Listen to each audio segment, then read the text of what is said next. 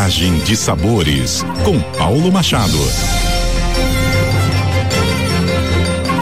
Chegou a hora mais saborosa do Jornal CBN Campo Grande.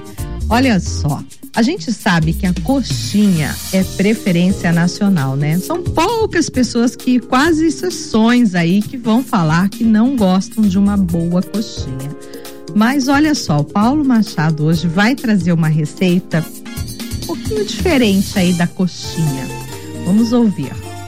Olá, ouvintes da CBN Campo Grande, sou o chefe Paulo Machado e essa é a coluna Viagem de Sabores. Hoje, diretamente aqui de Corumbá, a gente tá na rota gastronômica pantaneira e um dos empreendimentos da Amanda, minha querida Amanda, aqui de Corumbá, serve um preparo delicioso que é a coxinha de jacaré. Eu tô aqui no restaurante Miguéis, tô aqui com a chefe de cozinha. Estamos para receber o outro chefe de cozinha também que trabalha aqui, uma equipe linda, um serviço maravilhoso. Tomamos um mate, uma erva mate de tereré deliciosa que é um refrigerante novidade, mas eu quero que a Amanda me conte a respeito da história da coxinha do jacaré. Olha só que interessante. Tudo bem, Amanda? Tudo jóia, Paulo. Então, em 2020, o restaurante ele participou de uma feira gastronômica chamada Fegasa e que tinha como tema principal o ingrediente era o jacaré.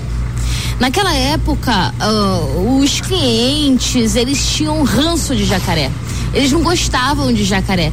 Então, assim, aquela dificuldade da gente criar um prato, a gente criou um prato que a gente pudesse esconder para eles o jacaré mentir, falar que é de frango, mas não era frango. Então a gente criou uma massa, uma coxinha de feita de mandioquinha, recheada com jacaré, com vários temperinhos dentro, que a pessoa mordia, achava uma delícia e no final a gente contava que era jacaré.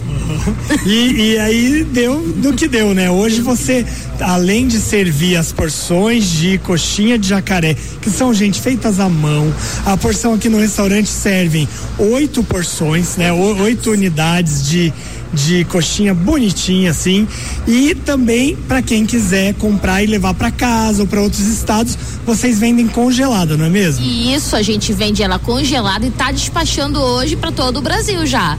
E ela tem uma marca, ela tem um conceito, ela tem Instagram, ela se chama Coxaré. Coxaré, olha só, gente, a criatividade.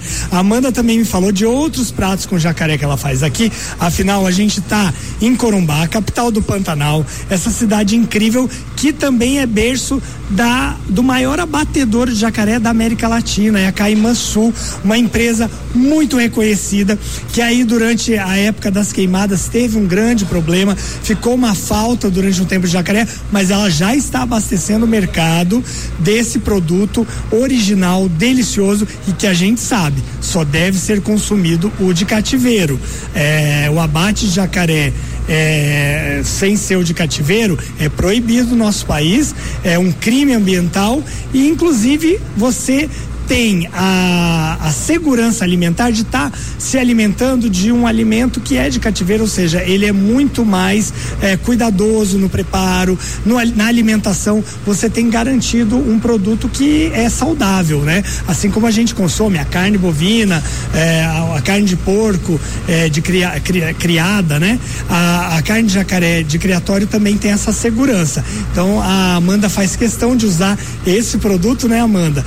E fala para mim, você falou uns dois, três pratos diferentes que você faz com jacaré aqui no Miguel. Isso, a gente usa o jacaré para fazer outros pratos como o jacaré ao molho de urucum, a muqueca de jacaré, o jacaré com redução de balsâmico, o jacaré com risoto de limão siciliano. Então a gente aproveita de estar tá aqui bem pertinho do frigorífico para poder estar tá desbravando o que dá para fazer com toda a proteína da carne de jacaré diversidade, sabor, essas coisas todas você encontra aqui em Corumbá.